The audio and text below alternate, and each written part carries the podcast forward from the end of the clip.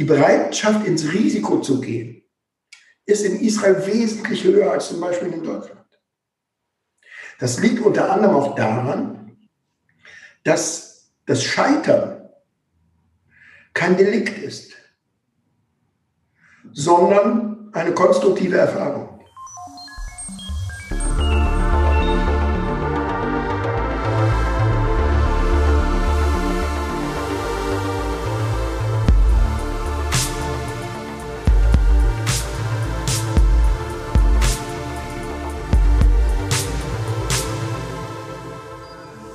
Moin, herzlich willkommen zur neuen Staffel von äh, Neu Normal, dem Podcast aus dem Basislager Rostock. Ich bin Max, bin hier Head of Coworking im Space und ähm, freue mich auch dieses Jahr wieder eine neue Podcast-Serie mit vielen, vielen spannenden Themen, vielen Gästen äh, aufmachen zu können und äh, habe heute da auch schon den ersten Gast für, für den Themenbereich International sozusagen und bin im Gespräch mit dem Geschäftsführer der Außenhandelskammer in Israel in Tel Aviv, um genau zu sein, mit Grisha Alroy Alosa. Ähm, los geht's. Schönen guten Morgen. Ähm, vielleicht starten wir erstmal, damit man das so ein bisschen einordnen kann. Stellen Sie sich doch einmal kurz vor, wer Sie sind, was Sie machen. Ja, mache ich sehr gerne.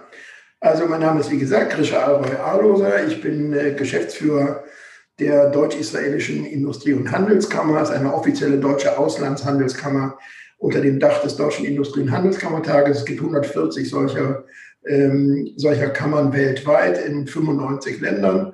Wir sind hier seit 1967 am Start, also wir sind schon ein alter Hase. Wir sind ein äh, mittelgroßes Team ähm, von äh, zwölf Mitarbeiterinnen und Mitarbeitern und wir kümmern uns in erster Linie um die Geschäftsbeziehungen zwischen Deutschland und Israel. Wir unterstützen deutsche Unternehmen auf dem Weg auf den israelischen Markt und umgekehrt. Und in den vergangenen Jahren haben wir uns in allererster Linie äh, um die Verbindung des deutschen Mittelstandes mit der Startup Nation Israel, also mit den israelischen Startups, den disruptiven Technologieträgern äh, beschäftigt. Und das haben wir offensichtlich ganz gut gemacht, denn wir sind mittlerweile die offiziellen Wirtschaftsvertreter des Landes Nordrhein-Westfalen, des Landes Rheinland-Pfalz, äh, von Hessen äh, und von Baden-Württemberg äh, und in gewisser Hinsicht auch von Bayern. Das heißt also, dass diese Länder ähm, alle begriffen haben, dass Israel ein interessanter Ort ist für die eigene Wirtschaft, für die Vertiefung der technologischen Widerstandsfähigkeit. Gerade in der Zeit der Digitalisierung hat Israel eine Menge zu bieten. Und deswegen sind wir auch jetzt in diesem sehr, sehr schwierigen Jahr 2020 äh, sehr aktiv gewesen und sehr beschäftigt. Sie haben es gerade angesprochen, 2020 war ja so das Corona-Jahr, wie es überall hieß. Und das äh, zeigt sich ja irgendwie auch, dass wir jetzt sozusagen in 21 noch nicht ganz befreit davon sind. In 21 wiederum ist ja das Thema Impfen ein ganz, ganz großes Thema jetzt äh, viel mehr geworden. Und ähm, gerade wenn man da Israel und Deutschland mal in den Vergleich zieht, dann sieht man ja schon wesentliche Unterschiede. Also während Israel, ich sag mal so, die liegt ja, glaube ich, mittlerweile schon beim Zehnfachen in der Quote im Vergleich zu Deutschland. Gibt es da Gründe dafür?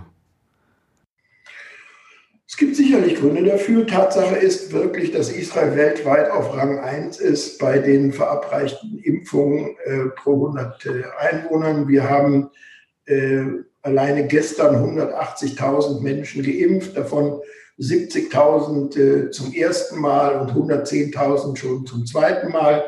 Es sind also mittlerweile über zwei Millionen, auch von den insgesamt neun Millionen Israelis zumindest zum ersten Mal geimpft worden und eine halbe Million schon zum zweiten Mal. Das heißt, wir ähm, werden, wir gehen davon aus, dass wir gegen Mitte, Ende März äh, bestimmt 60 Prozent der Gesamtbevölkerung geimpft haben werden. Und damit liegen wir natürlich ganz woanders als äh, Deutschland und Europa und viele andere äh, Länder der Welt. Der Grund dafür ist der, dass die israelische Regierung äh, sehr, sehr früh ähm, äh, bei den großen Herstellern, also bei äh, Pfizer und Moderna, ähm, teilweise zu überhöhten Preisen ähm, Millionen Impfdosen äh, hat sicherstellen können. Die sind dann schon Mitte Dezember angeliefert worden, sodass wir im Dezember schon mit der ersten Impfung beginnen konnten. Und äh, der Grund dafür ist neben der äh, Entschlossenheit der Regierung, das zu tun, äh, auch dem Umstand zu verdanken, dass das israelische Gesundheitssystem äh, sehr potent ist, wenn es um die Digitalisierung geht, wenn es um die Erreichung der Impfkandidaten geht und wenn es um die Logistik geht. Und weil das so ist, ähm, ist es zum Beispiel für eine Firma wie Pfizer oder auch für Moderna, auf jeden Fall für Pfizer, eine richtig interessante äh, Fallstudie. Wenn man also eine Gesamtbevölkerung durchimpfen kann und die Daten verfügbar sind, was die Nebenwirkungen angeht, was die Wirksamkeit angeht, was die Immunität angeht, äh, was die serologischen Untersuchungen angeht, dann ist das natürlich für die Verbreitung des Impfstoffes dann weltweit von unschätzbarem Wert. Und äh, deswegen haben sich hier im Grunde zwei Interessen getroffen. Äh, das eine, dass die Regierung äh, so schnell war, auf der anderen Seite bereit war, auch mehr zu bezahlen. Der in Israel bezahlte Preis, von Israel bezahlte Preis liegt rund doppelt so hoch wie der, den die Europäische Union ausgehandelt hat. Ähm, was, wenn das dazu führen würde, dass wir viel früher in die Normalität entlassen würden, auf jeden Fall ein lohnendes Geschäft wäre. Aber wir haben zurzeit eine sehr merkwürdige Situation. Ich weiß, dass die auch in Deutschland ähm, äh, ähnlich ist. Äh, wir haben auf der einen Seite enorme Erfolge bei den Impfungen und auf der anderen Seite haben wir gestern die höchste Fallzahl pro Tag seit Ausbruch der Pandemie überhaupt gehabt, mit über 10.000 Fällen. Und wenn wir die Zahlen mit Deutschland vergleichen, müssen wir immer bedenken, dass Deutschland rund neunmal so viele Einwohner hat wie Israel. Das heißt, wenn wir hier 10.000 Fälle äh, hatten gestern, dann wäre das zu vergleichen in Deutschland mit 90.000 Fällen. Das heißt, äh, die äh, Mutation, vor allen Dingen die britische Mutation, die hier offensichtlich jetzt die Überhand gewonnen hat, ähm, die führt zu wesentlich schnelleren Ansteckungen wesentlich höhere Ansteckungsgefahr. Und es ist im Grunde ein Rennen gegen die Zeit zwischen der Verbreitung des Virus auf der einen Seite und der Impfung auf der anderen Seite.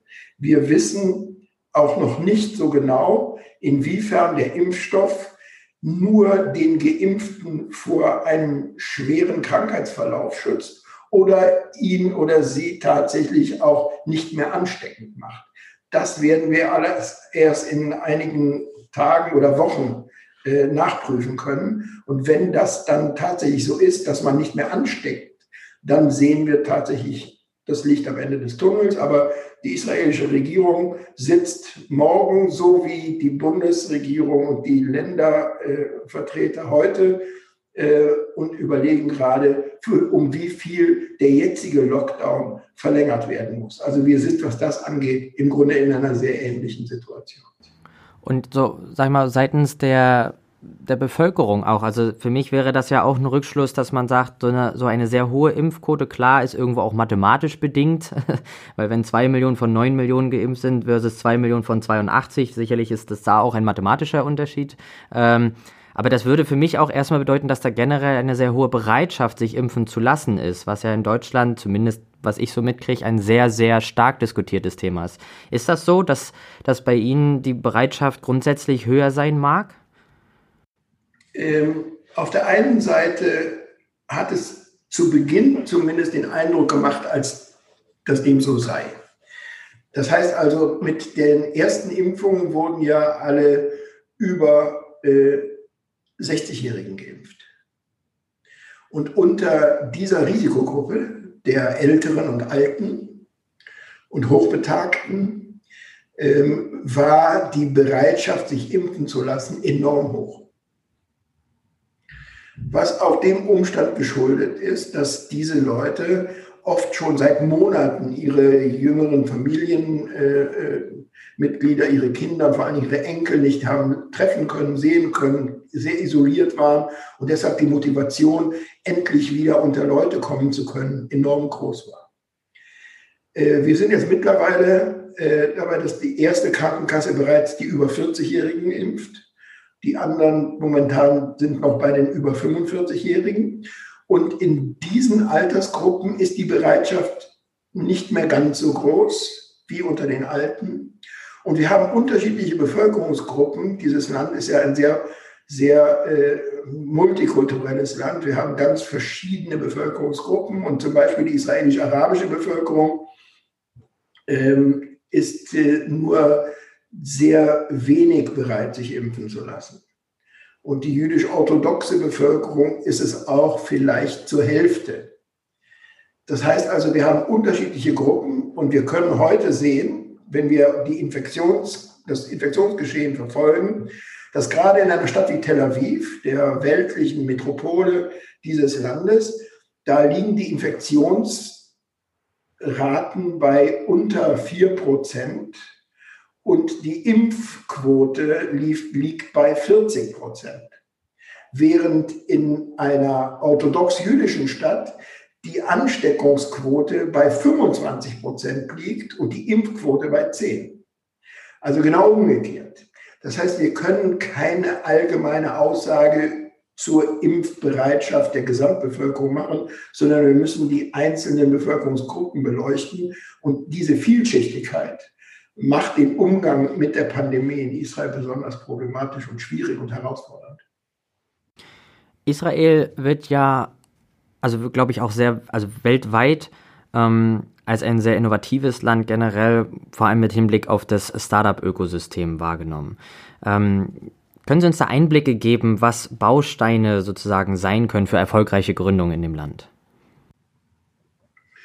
Naja, man muss sich erst einmal die Frage stellen, wie es eigentlich oder warum es äh, dazu gekommen ist, dass Israel mittlerweile als äh, Startup Nation bezeichnet wird und äh, dass bald 400 internationale Technologiekonzerne in Israel unterwegs sind mit großen oder kleinen Einkaufswagen, um hier Technologien zuzukaufen. Und wenn man versuchen will zu erklären, warum oder wieso es dazu gekommen ist, dann erzähle ich immer gerne die Geschichte der sechs Ks. Das erste K ist das K der Kleinheit. Wir sind ein kleines Land. Wir sind klein, was äh, die Fläche angeht. Wir sind so groß wie Rheinland-Pfalz.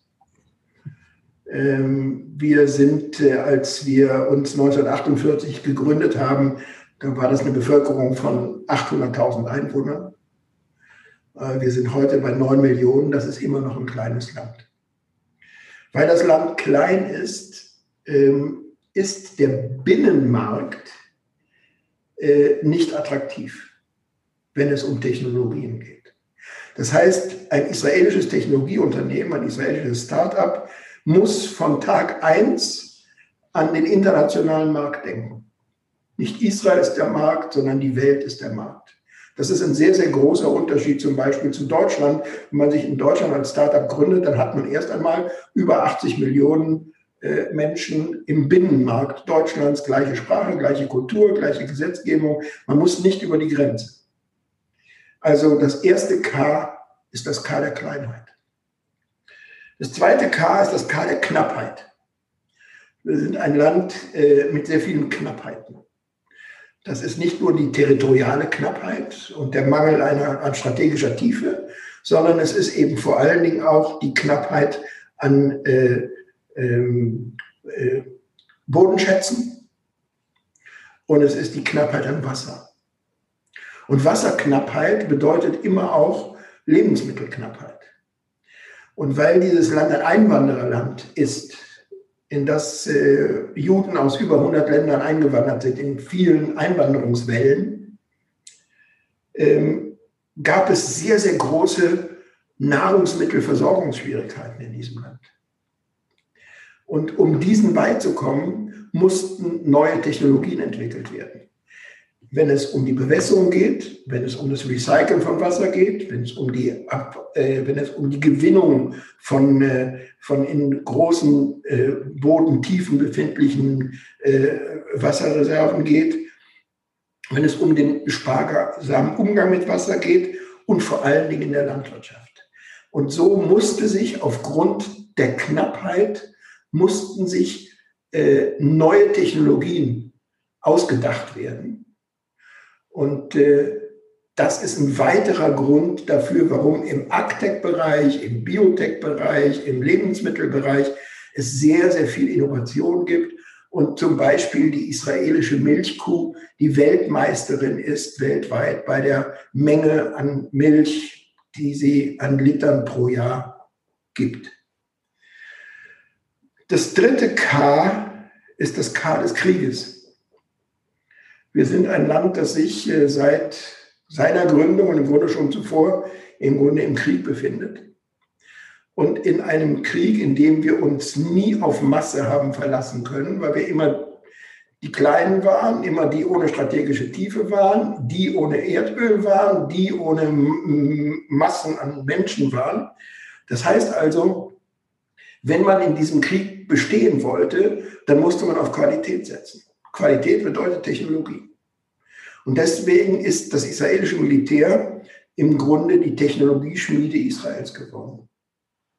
Und wenn es heute israelische Unternehmen noch und nöcher gibt, die an der Nasdaq äh, gelistet sind, über 50 Prozent der israelischen Unternehmen, die dort gelistet sind, basieren auf Militärtechnologie, die konvertiert wurde in lebensrettende Medizintechnik. Ähm, das Militär ist Technologieschmiede geworden und aus den technologischen äh, Anwendungen des Militärs sind dann im zivilen Bereich sehr viele andere Anwendungen entstanden, äh, die heute Israel in, in, in gewissen Technologiebereichen zum Weltmarktführer machen, äh, zum Beispiel im Bereich der Cybersicherheit. Also das dritte K nach der Kleinheit und der Knappheit ist das K des Krieges. Das vierte K ist das K der Köpfe.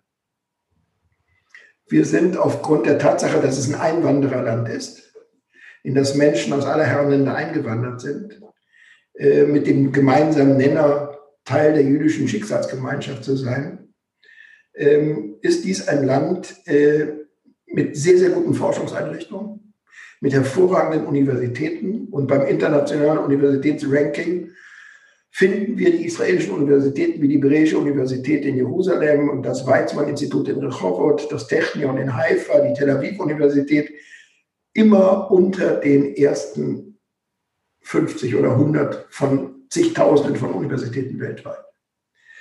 Äh, Israel weist äh, einen der höchsten Akademikergrade an der arbeitenden Bevölkerung auf.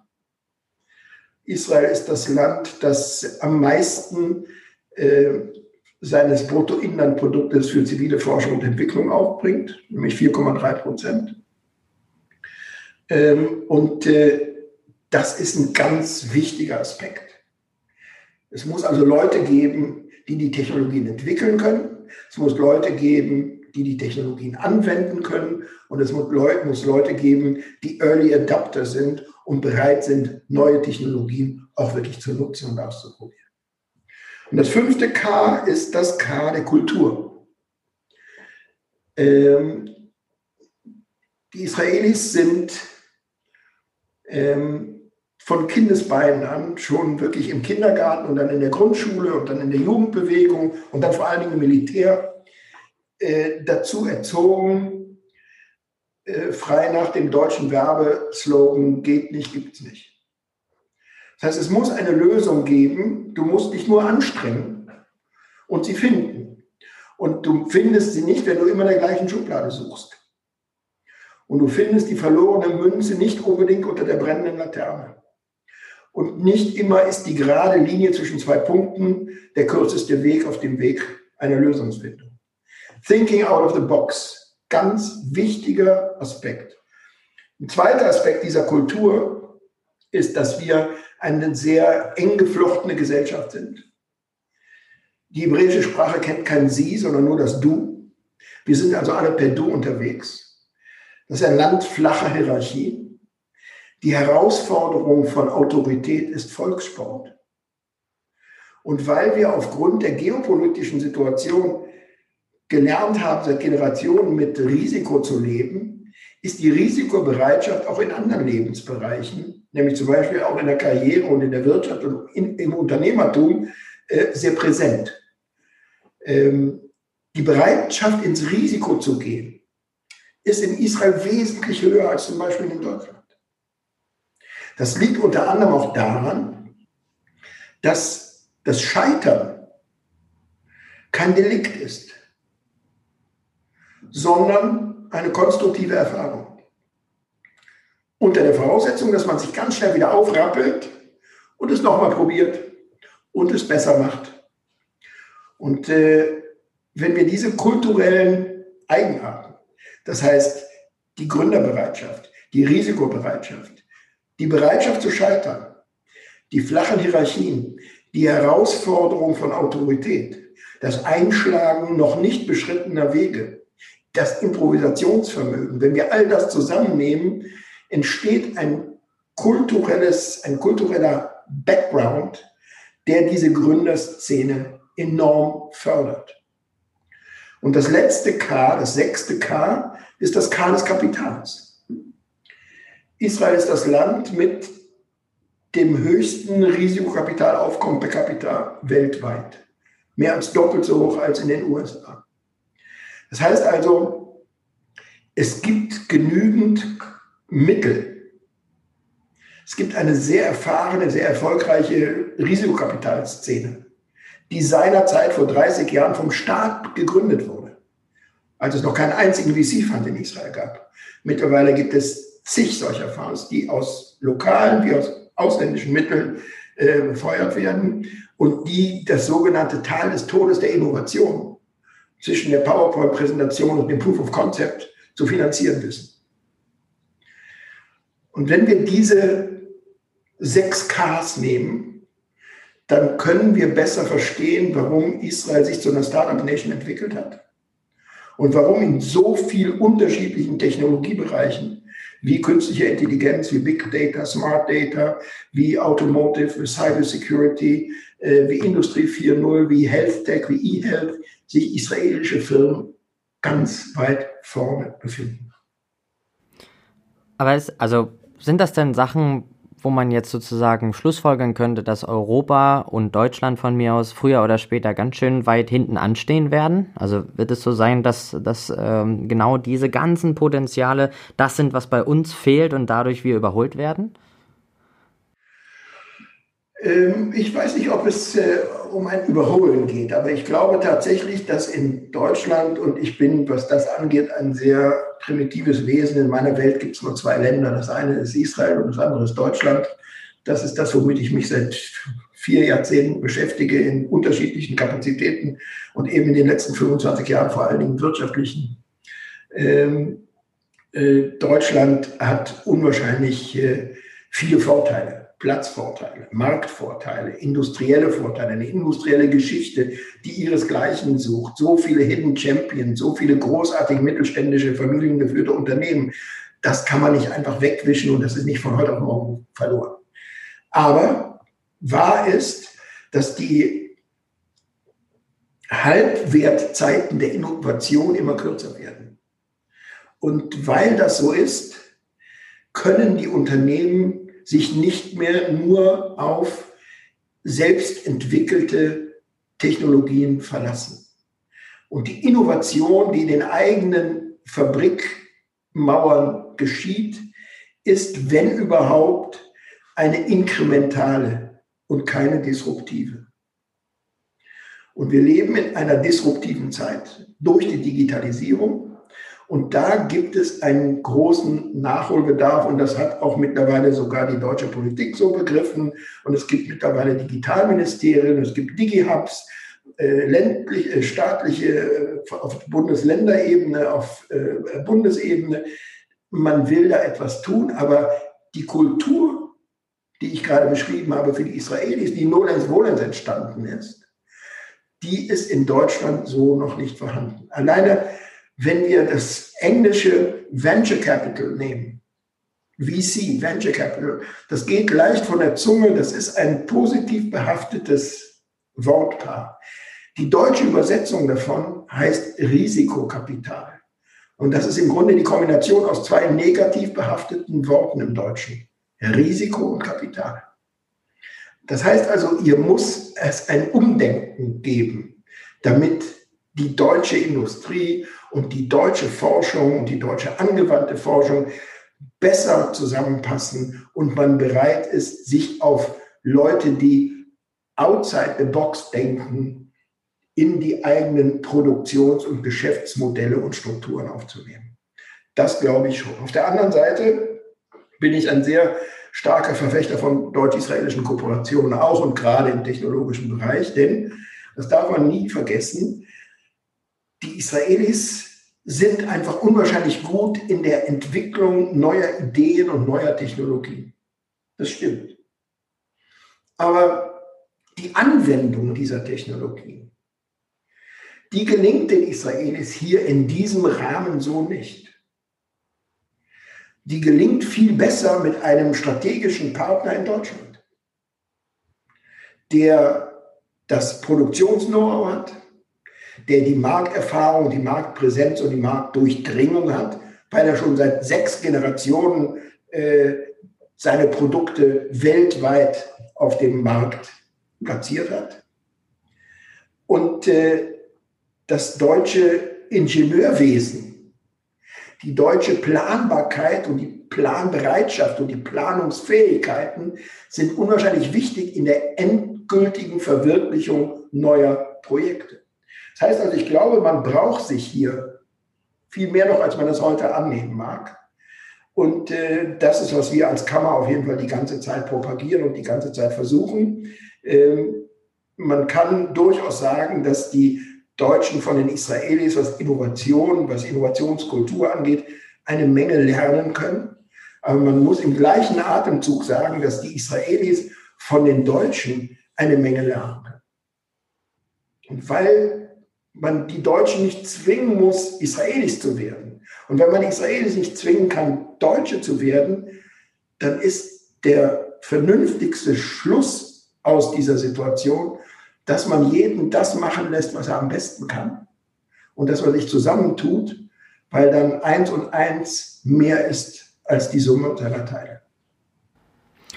Sie haben vorhin, als Sie Israel auch so sehr kulturell skizziert haben, äh, davon gesprochen, dass natürlich generell so dieser kulturelle Background, die Risikobereitschaft etc. sehr stark ausgeprägt ist. Auf der anderen Seite das Thema international denken, also nicht nur in, in eigenen äh, Kreisen sozusagen. Ähm, auch Deutschland wurde, glaube ich, gerade im letzten Jahr viel mit den Themen Remote Work, Diversität, International Internationalisierung vielleicht auch konfrontiert. Ähm, welche Erfolgschancen stecken denn hinter so einer internationalen Community, dieser Zusammenarbeit? Also wie viel Sinn macht es denn, vielleicht sogar von Anfang an international zu denken? Na gut, ich glaube, dass wir mittlerweile überall zu dem Schluss kommen, dass äh, wir in offenen Systemen arbeiten. Open Innovation, das ist im Grunde das, was wir jetzt im letzten Corona-Jahr vor allen Dingen gesehen haben. Das ist ja nicht so, dass, jetzt ist, dass es jetzt hier einen amerikanischen Impfstoff gibt oder einen türkischen oder einen, es gibt natürlich einen russischen, es gibt einen chinesischen, es gibt BioNTech, es gibt Moderna, es gibt Pfizer, es gibt äh, alles Mögliche. Aber wenn wir uns anschauen, was in den letzten acht Jahren in der Forschung, die im Grunde die Entwicklung dieser modernen Impfstoffe ermöglicht haben, passiert ist, dann wissen wir, dass das internationale Forschungsanstrengungen waren. Das heißt, die, der, der Gedankenaustausch, der internationale Austausch in der Forschung ist immens. Und vor diesem Hintergrund, nur vor diesem Hintergrund kann man überhaupt begreifen, dass diese Impferfolge in so kurzer Zeit ermöglicht wurden. Das hätte normalerweise äh, mit den alten Mauern zehn Jahre gedauert. Und hier hat es nicht mal ein Jahr gedauert. Das heißt, es gibt sehr, sehr viele Gründe für eine internationale Kooperation. Zweitens, ähm, es gibt eine Menge Länder und Regionen, die versuchen, sich irgendwie mit dem Silicon Valley zu messen. Und man kommt dann relativ schnell zu dem Schluss, dass das nicht funktioniert, dass es nicht reicht. Wir können nicht äh, äh, Heidelberg mit dem Silicon Valley äh, gleichsetzen. Wir können auch nicht Cambridge mit dem Silicon Valley gleichsetzen. Wir können auch nicht Leuven in Belgien damit gleichsetzen. Und wir können auch nicht die Hebräische Universität in Jerusalem und ihr, äh, ihr, ihr, ihr ähm, Ökosystem äh, gleichsetzen. Was können wir ja? Wir können im Grunde, wenn wir Cambridge und Leuven und Heidelberg und Jerusalem oder Rehovot zusammennehmen, können wir durchaus ein vernünftiges, ernstzunehmendes Gegengewicht zum Silicon Valley oder zu dem, was momentan in China passiert, stemmen. Das heißt also, die internationale Zusammenarbeit ist ein absolutes Muss. Es wird im nationalstaatlichen, in den nationalstaatlichen Grenzen oder in den regionalen Grenzen eines Bundeslandes nicht zur Entwicklung einer, eines Ökosystems kommen, in dem wirklich Innovation in der A-Liga, in der Königsliga stattfinden kann. Und wenn wir das wissen, wenn wir da das Ego auf die Seite legen und wenn jeder sein USP mit in die Waagschale legt und daraus ein größeres, internationaleres, multinationaleres Netzwerk entstehen lässt, das ja Gott sei Dank durch die neuen, äh, durch die neuen äh, Technologien möglich geworden ist. Ja, so wie wir jetzt hier einander in die Augen schauen, obwohl äh, ich in Tel Aviv sitze und Sie sitzen in Deutschland und wir können miteinander reden und wir können miteinander diskutieren und ich könnte Ihnen meine Dokumente zeigen und Sie mir Ihren Videofilm und wir können richtig arbeiten, obwohl keiner von uns in den Flieger steigen musste. Das haben wir jetzt alle noch viel mehr in den vergangenen äh, zehn Monaten gelernt.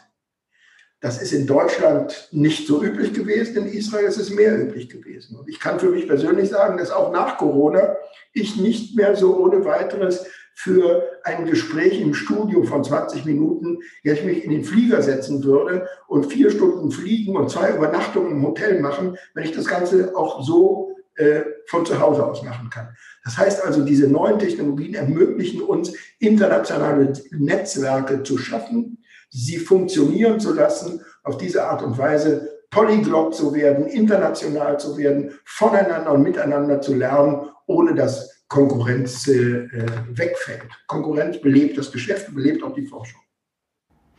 Eine abschließende Frage habe ich noch an Sie und der oder diese Frage ist so ein bisschen aufgehangen an dem Titel des Podcasts und zwar was schätzen Sie, welche Entwicklung ist jetzt noch neu und wird früher oder später normal? Was ist so die, die treibendste Entwicklung, die Sie für die Zukunft sehen? Naja, ich glaube tatsächlich, dass äh, das, was ich gerade angesprochen habe, für mich, für meine Kolleginnen und Kollegen äh, und das gesamte Netz der Auslandshandelskammern äh, eine sehr, sehr wichtige und interessante Erfahrung war. Wir waren, wie übrigens viele Geschäftsleute, im Grunde unwahrscheinlich oft an Flughäfen und sehr, sehr oft in Hotellobbys und in irgendwelchen wohlklimatisierten Konferenzräumen irgendwelcher Hotels, wo wir von den Städten meistens gar nichts gesehen haben, sondern immer nur das gleiche Hilton oder das gleiche Waldorf oder was auch immer. Und wir haben durch die Pflicht, zu Hause bleiben zu müssen, auf der anderen Seite weiterarbeiten zu müssen und zu wollen, neue Technologien ausprobiert und haben festgestellt, dass eigentlich nicht alles, aber vieles durchaus digital stattfinden kann. Eine Vorlesung vor 1000 Leuten kann man schwierig so machen. Da braucht man andere, aber auch diese äh, Instrumente gibt es. Aber kleinere Sitzungen, Interviews, Besprechungen, Anstatt sich ins Auto zu setzen, eine Dreiviertelstunde zu fahren, davon 20 Minuten im Stau zu stehen, dann Parkplatz zu suchen, wahrscheinlich zu spät zu kommen, das Gespräch zu führen und dann wieder den Rückweg anzutreten, das ist nicht effektiv. Und das ist nicht effizient. Und wenn wir das mit einem guten Internet, mit äh, äh, Fiberoptik-Netzwerken, äh, äh wenn wir das gut darstellen können, dann sind wir viel effizienter. Wir sind viel umweltverträglicher mit dem, was wir tun. Äh, und wir konzentrieren uns, was das Reisen angeht, auf die Freizeit, auf den Urlaub mit der Familie, neue Länder und Kulturen und Sprachen und kulinarisches kennenzulernen. Das muss unbedingt wieder her. Aber im Arbeitsablauf nicht unbedingt. Es hat in Israel vor kurzem einen, einen, einen großen Exit eines Startups gegeben. Für über eine Milliarde Dollar äh, sind die gekauft worden und sämtliche Verhandlungen bis zur Vertragsunterzeichnung einschließlich liefen virtuell. Das funktioniert. Das kann man gerade in, in, in hochtechnologischen Bereichen, kann man das machen. Wenn es um Code geht, wenn es um Software geht, wenn es um Artificial Intelligence, Deep Data und Data Mining geht, da muss ich nicht unbedingt in irgendeinem Büro in München für sitzen. Das kann ich genauso gut hier aus Tel Aviv machen. Und das haben wir, glaube ich, alle gelernt. Und ich glaube, es wird unsere Arbeitswelt, äh, es wird unsere Arbeitswelt äh, nachhaltig äh, bestimmen. Wir haben, ich habe das für mich persönlich äh, jetzt in der Kammer gemacht. Ähm, wir waren, sind ja jetzt mittlerweile im dritten Lockdown. Ähm, und das heißt, dass wir alle äh, im Homeoffice sind. Aber auch in den Zeiten, wo wir keinen Lockdown hatten, habe ich den Mitarbeiterinnen und Mitarbeitern ermöglicht, 20 ähm, Prozent ihrer Arbeitszeit frei zu gewählt äh, zu Hause zu machen, aus dem Homeoffice zu machen. Und das hat sich bewährt. Natürlich ist das persönliche Gespräch im Gang, das gemeinsame Mittagessen, äh, das zufällige Treffen äh, in der Kaffeeküche sind wichtige Teile eines gesunden Arbeitsklimas. Das stimmt. Aber man muss darauf nicht verzichten. Man kann es auf jeden Fall auch durch Homeoffice, was den Mitarbeiterinnen und Mitarbeitern, gerade wenn sie Familien haben, entgegenkommt, durchaus kombinieren, ohne dass man an Effizienz, an Schlagkraft und an Effektivität verliert. Vielen, vielen Dank, Herr Alroy Aloser, dass Sie Zeit hatten uns und diese wahnsinnigen Einblicke äh, einmal mit uns allen hier teilen konnten. Vielen, vielen Dank. Habe ich sehr gerne getan. Schönen Gruß. Ja, damit geht jetzt die erste Episode von Neu Normal 2021 sozusagen ähm, zu Ende. Ich fand die Episode unheimlich spannend. Ich habe ganz, ganz, ganz viel mitgenommen. Ich finde es immer wieder auch, ja, erstaunlich, wie, wie man vielleicht gewisse kleinere Player auf der Welt irgendwo auch unterschätzt. Also ich glaube, vielen ist gar nicht bewusst, was, was dort in der Region von Israel ähm, so los ist. Man hört viel in den Nachrichten, man kriegt viel dies, das mit. Aber wenn man bedenkt, ähm, was Innovation bedeutet, was, was sozusagen die Rahmenbedingungen sein müssen oder auch sein können, damit das Ganze funktioniert, ähm, dann glaube ich, kann man da viel für sich selber mitnehmen, als Mensch, als Unternehmen auch, ähm, bis hin als ganzes Land zu sagen, was müssen wir haben, was braucht es, damit wir selber vorankommen können ähm, und damit wir die Zukunft mitgestalten können und sie nicht einfach nur erleben. Deswegen habe ich mich sehr gefreut, äh, im Gespräch mit Grisha Alroy Aloser gewesen zu sein und ähm, freue mich, wenn auch ihr mal eure Gedanken dazu mit uns teilt. Gerne persönlich natürlich bei uns hier im Basislager in Rostock. Ähm, gerne auch per Mail, via Social Media etc. Gibt Haufen Wege, mit uns in Kontakt zu treten. Deswegen, ich freue mich auf eure Eindrücke dazu. Und bis zur nächsten äh, Episode sage ich erstmal Ciao.